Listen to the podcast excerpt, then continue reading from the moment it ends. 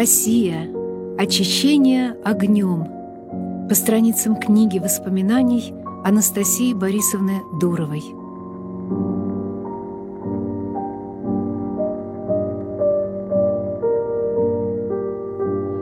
Часть первая. Родиться в России, жить в изгнании. Глава первая. Детство.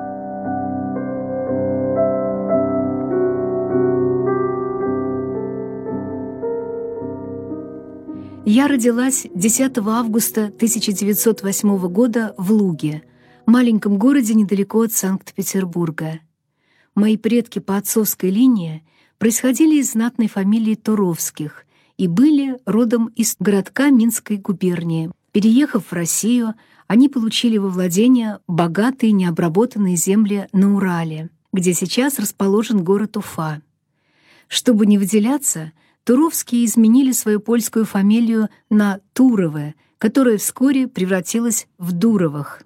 Таким образом, семья моего отца принадлежала к тому сословию, которое в России называлось служилым дворянством, чьи представители были чиновниками и военными на службе у короны. Мой отец, Борис Андреевич Дуров, сын полковника Андрея Васильевича Дурова, продолжил семейную традицию — получил чин майора и был вскоре отправлен на русско-японский фронт. О семье моей матери мне известно меньше, чем о семье отца.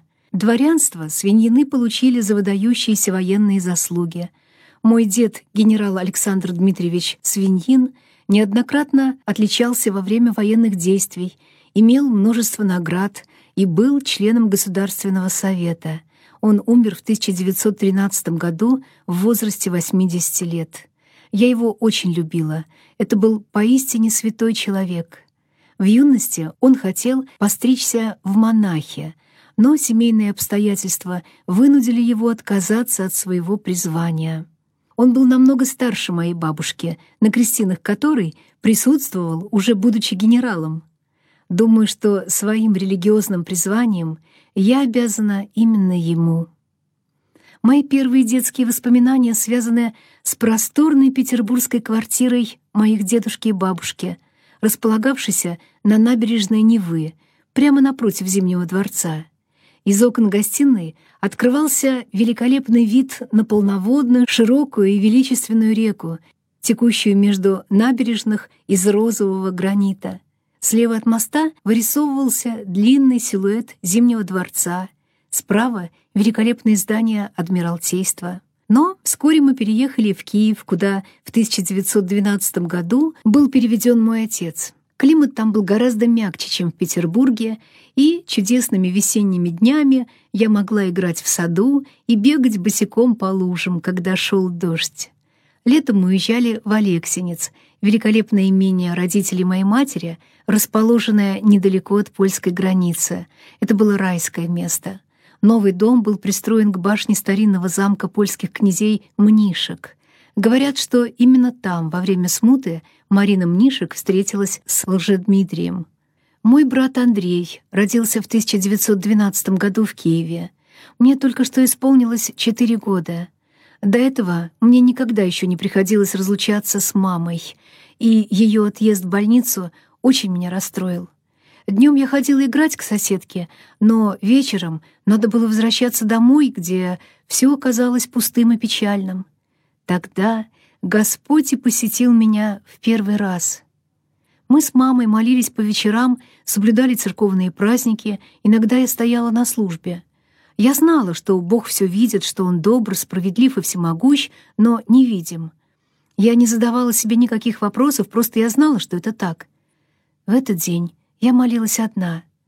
Вдруг все мое существо было охвачено и потрясено уверенностью в том, что во мне присутствует некто пленительный и сильный.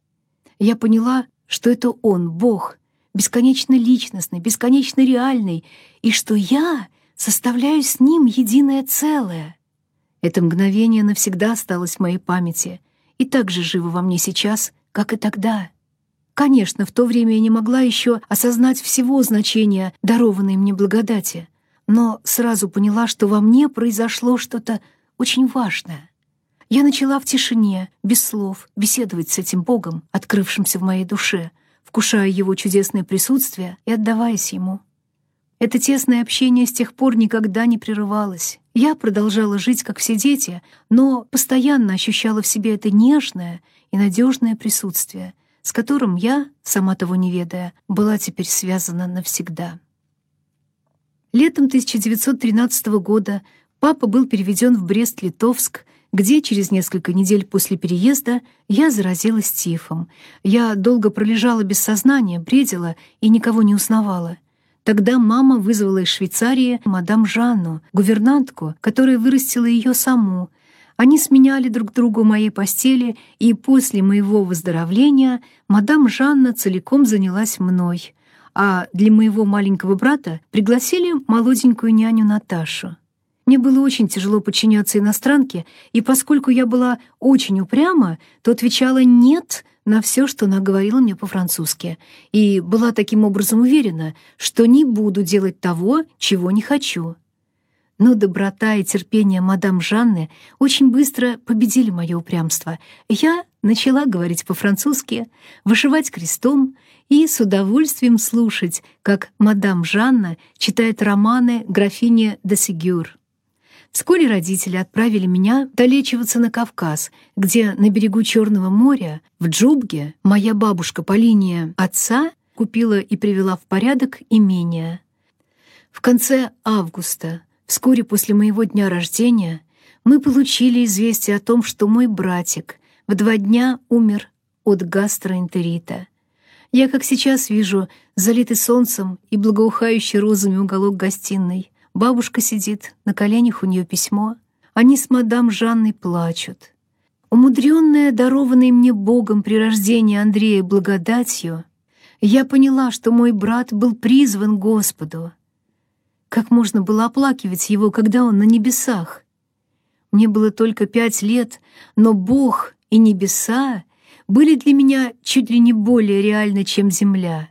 Андрей пребывал рядом с Господом.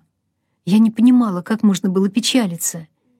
Ничего не сказав, я убежала в сад, чтобы обдумать этот новый духовный опыт, посредством которого в Боге можно было вновь встретиться с умершими. Через несколько недель мы узнали о кончине моего деда, Александра Дмитриевича Свиньина. Мое раннее детство было тихим и спокойным вплоть до начала Первой мировой войны и эвакуации. Я живо помню долгие зимы без папы и нашу жизнь в эвакуации в Нижнем Новгороде. Суровой зимой 15 -го года родилась моя сестра Надя. Сугробы доходили до самых окон, во всех печах потрескивали дрова. Девочку назвали в честь нашей двоюродной бабушки Надежды Дуровой, весьма неординарной личности в истории России XIX века. Надежда, нелюбимая матерью, до четырех лет росла среди солдат полка, которым командовал ее отец. Выданная в 16 лет замуж против своей воли, она однажды ночью ушла из дому, оставив мужа и сына.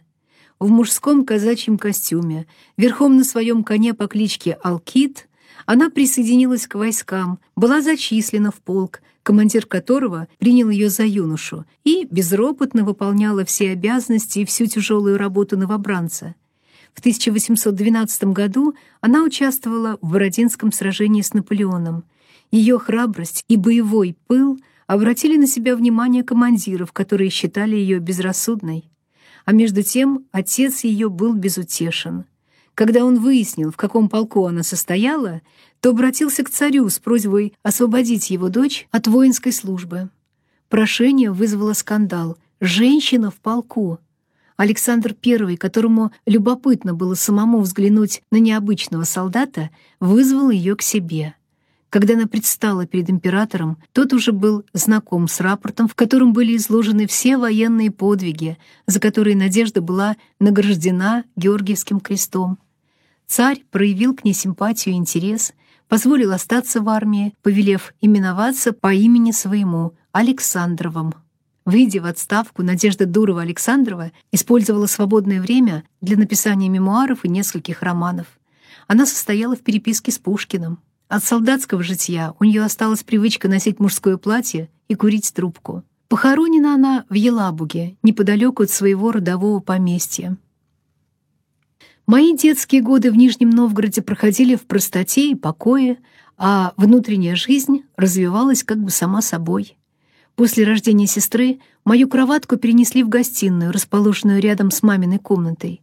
С помощью шкафов и ширм мне выгородили уголок, где я чувствовала себя хорошо и уютно.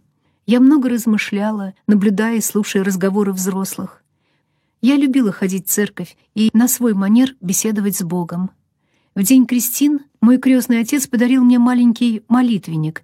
Я с трудом понимала церковнославянский язык, но каждое утро, стоя на коленях возле кровати, я честно читала то, что считала тогда утренней молитвой. «Восстав ото сна прежде всякого другого дела, стань благоговейно, представляя себе пред всевидящим Богом и сотворив крестное знамение глаголе во имя Отца и Сына и Святого Духа. Аминь». Не думаю, что когда-нибудь я шла дальше этого, но уверена, что я предстояла перед Богом, присутствие которого я уже имела счастье вкусить. Большое впечатление на меня производила и наша няня Наташа. Каждый день, без ложного стыда, она коленопреклоненно молилась подле своей кровати. Я подолгу наблюдала за ней. Замерев и закрыв глаза, она медленно осеняла себя крестным знаменем.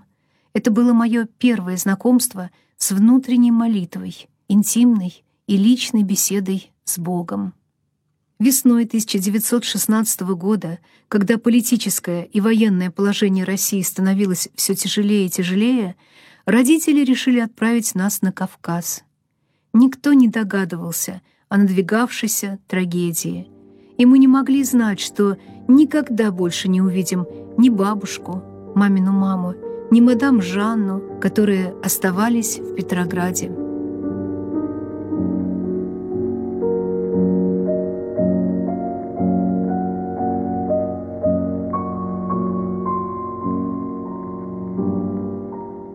Глава вторая. В бурю.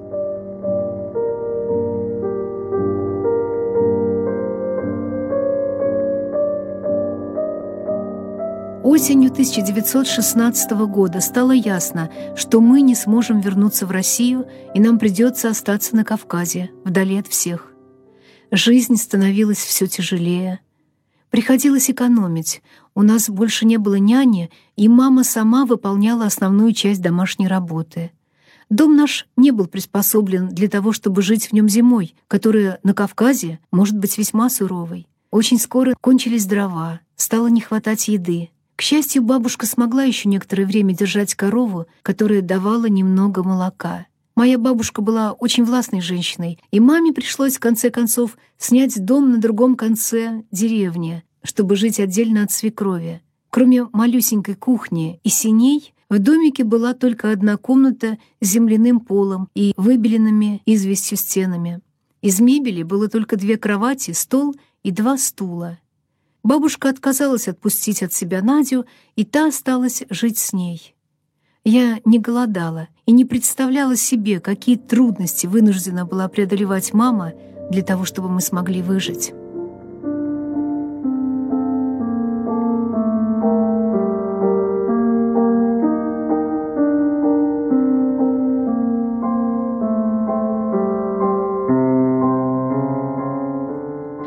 Давно уже стала самостоятельной, убегала из дому и бродила по горам вместе с Юлей, дочерью начальника порта в Джубге.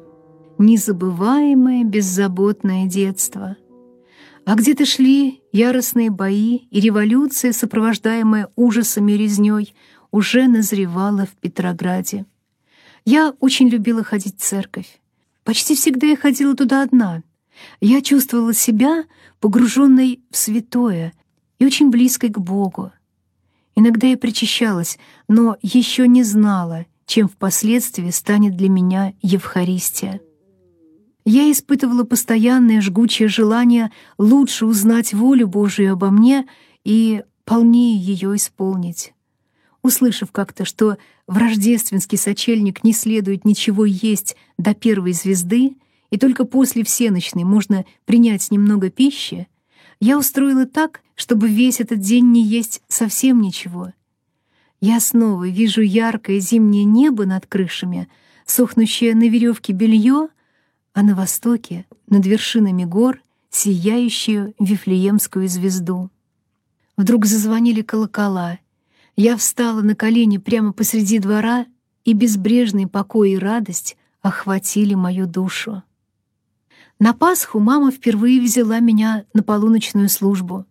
Мы смотрели на огни крестного хода, и вой шакалов сливался с колокольным звоном. Ярко освещенная церковь была переполнена. Люди были серьезны и сосредоточены.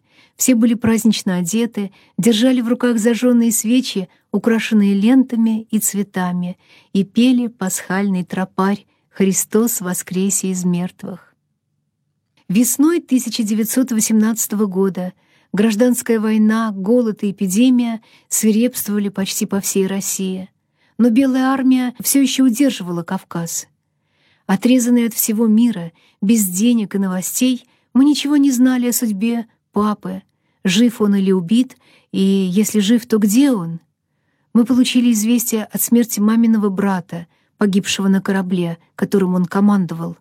Но мы ничего не знали об оставшейся в Петрограде бабушке. Надо было жить. Мама устроилась экономкой в только что открывшийся санаторий, расположенный в Архипо-Осиповке на берегу моря, в 25 километрах от Джубги. Это было едва достроенное здание на склоне горы, фасадом обращенное к морю. Нам предоставили довольно большую комнату с широким во всю стену окном.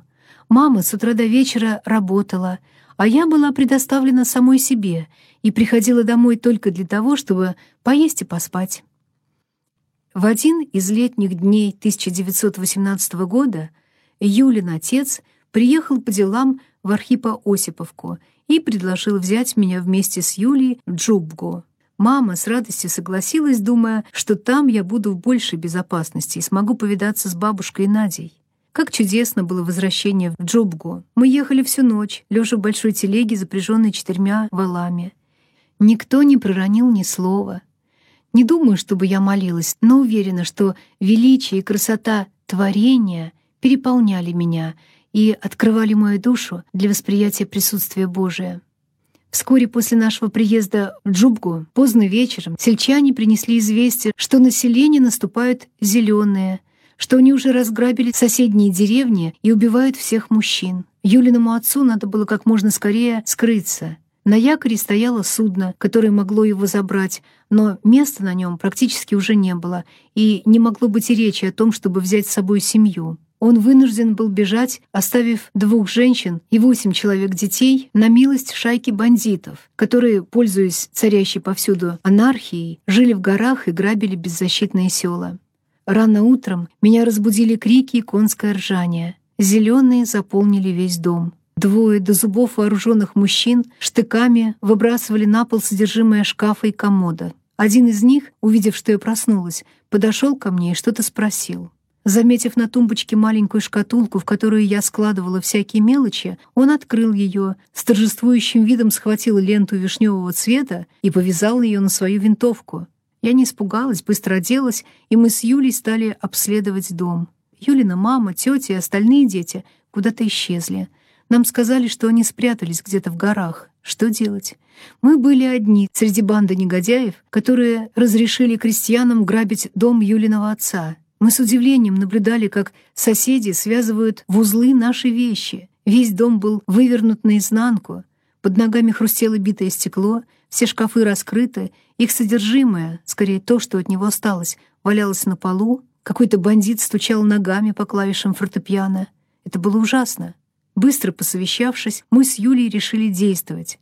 Повязав по-деревенски косынки, мы стали переносить в соседний дом, в котором никто тогда не жил, то, что нам удавалось спасти. Матрасы, подушки, одеяло, кастрюля, словом, все, что попадалось нам под руку. После полудня мы узнали, что многие наши знакомые были повешены или расстреляны. На дороге, ведущей в деревню, еще были видны следы крови. На улице бандит, одетый в женское платье, в шляпе из итальянской соломки, украшенной вишнями, гонялся с саблей за сбежавшей из хлеба свиньей. Вечером зеленые, опьяневшие от водки и крови, исчезли так же внезапно, как и появились, оставив после себя разорения и отчаяния. К счастью, бабушку мою никто не потревожил.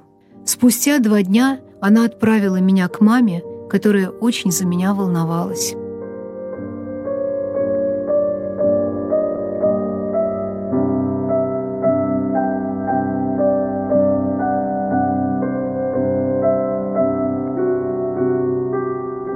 Серым сентябрьским днем 1918 года мы с мамой отплыли в Новороссийск. Санаторий на зиму закрылся, и маме удалось получить место экономки в офицерской столовой, которая открывалась в городе, занятом Белой армией. Я снова была предоставлена самой себе, однако мама записала меня в гимназию, в класс, соответствующий моему возрасту. В 10 лет мои знания ограничивались тем, чему меня научили мама и мадам Жанна — но я очень хотела учиться и успешно выдержала вступительные экзамены. Но уроки я посещала нерегулярно, потому что классные комнаты часто использовали для приема раненых. Условия жизни были крайне тяжелые. Мы размещались в одной комнате, спали на плетеном сундуке, в котором хранились все наши пожитки. Электричества не было, и комната освещалась фитилем, опущенным в банку с маслом. Это был один из самых трудных периодов в нашей жизни — Ситуация на фронте оставалась неопределенной. Большевики то наступали, то отступали под натиском белых, потом возвращались и снова отступали. Будущее представлялось в самом мрачном свете. Только что были подло убиты царь и вся императорская семья. Мы ничего не знали о судьбе папы и других близких. В городе начался тиф. Невозможно было достать никаких промышленных товаров. Не было ничего, ни мыла, ни газет, ни книг, ни одежды, ни обуви. Зимой мы обертывали ноги тряпьем, а летом ходили босиком. Мяса не было совсем, но море давало рыбу, можно было раздобыть кукурузы и подсолнечного масла. Хлеб и молоко мы видели редко. Летом можно было достать фруктов и овощей, и я не помню, чтобы я страдала от голода. Между тем, обитатели больниц, тюрем и сумасшедших домов распускали по домам, потому что их нечем было кормить. Пустынные темные улицы превратились в настоящие разбойничьи притоны. Конечно, у меня были друзья, и когда не было занятий, то есть почти все время, мы купались, гуляли по улицам и много читали. Пушкина, Лермонтова, Гоголя, мифы Древней Греции. Мы соревновались в ловкости. Однажды я поспорила, что смогу украсть помидоры из соседнего огорода и не попасться собаке. Мне это удалось, потому что в последний момент, когда огромный пес бешено лая уже собирался укусить меня за пятку, я успела вскарабкаться со своей добычей на забор. Среди всех этих занятий и во время болезни, поразившей меня и маму, я не забывала о Боге. Я каждый день молилась и поставила в уголке на кусок кружева икону Божьей Матери, и перед ней Новый Завет, который мне удалось купить.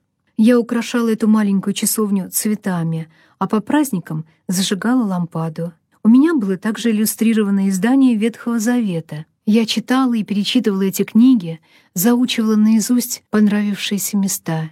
Я часто бывала в церкви на службе, и там действительно чувствовала присутствие Бога. В 1919 году на Пасху у меня впервые возникло желание исповедоваться перед пасхальным причастием. В 10 лет я по возрасту уже давно должна была это сделать. Никому ничего не сказав, я пошла к священнику и, безо всякой подготовки, попросила помочь мне в исповеди. Весной 1919 года большевики прорвали фронт и разбили позиции белых. На севере, в Архангельске, большая часть территории была оккупирована англичанами, тогда как части Белой армии сражались на юге и на востоке. Несколько офицеров осуществляли связь между армиями. Из газеты, привезенной одним из них, мы узнали, что папа был назначен военным комендантом Архангельска, а потом присоединился к русской делегации при Генеральном штабе союзных войск в Париже. Значит, он был жив. Нетрудно представить себе нашу радость. Папа жив. Мы можем снова соединиться. Мама нашла способ списаться с ним через французского консула в Новороссийске. После нескольких месяцев хлопот необходимые пропуска для отъезда из России были оформлены. Мама достала места на одном из последних грузовых судов, уходивших в Константинополь. Бабушка, которую мы в последний раз навестили в Джубге, категорически отказалась отпускать Надю, опасаясь дорожных трудностей и эпидемий. Моей сестренке было только четыре года. Мама была вынуждена покинуть обеих, оставив их на волю судьбы. Четыре месяца спустя весь Кавказ был занят большевиками. Мы смогли увидеть бабушку и Надю только через четыре года в Париже, куда после провозглашения большевиками НЭПа папе удалось их вызвать благодаря помощи американского Красного Креста. Итак, мы с мамой поднялись на борт одного из последних кораблей, идущих из Новороссийска в Константинополь. Это было небольшое грузовое судно без пассажирских кабин и каких-либо удобств. Кочегарка с двумя топками была неисправна, а судно перегружено пассажирами, покидавшими Россию. Тут были греки, турки, армяне, целая толпа несчастных, ютившихся на палубах среди тюков, сундуков и ящиков.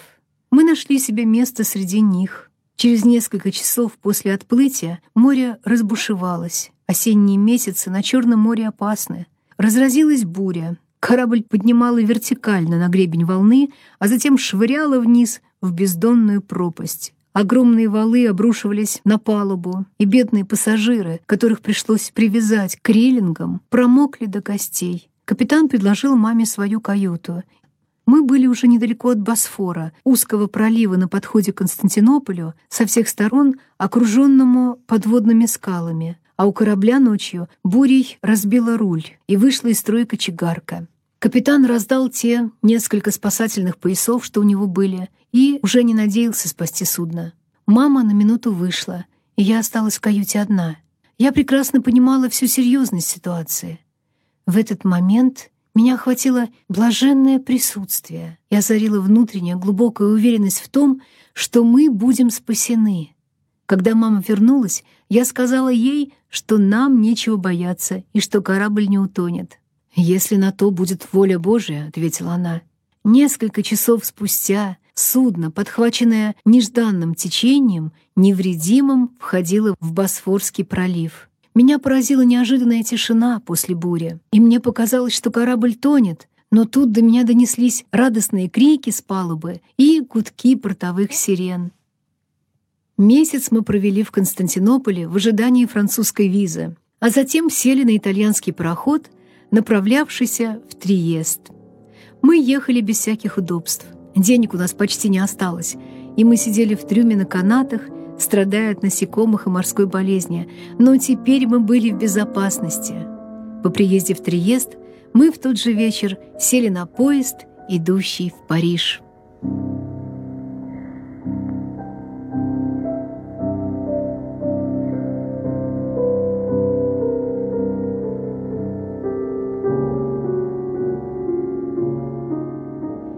слушали передачу по страницам книги воспоминаний Анастасии Борисовны Дуровой «Россия.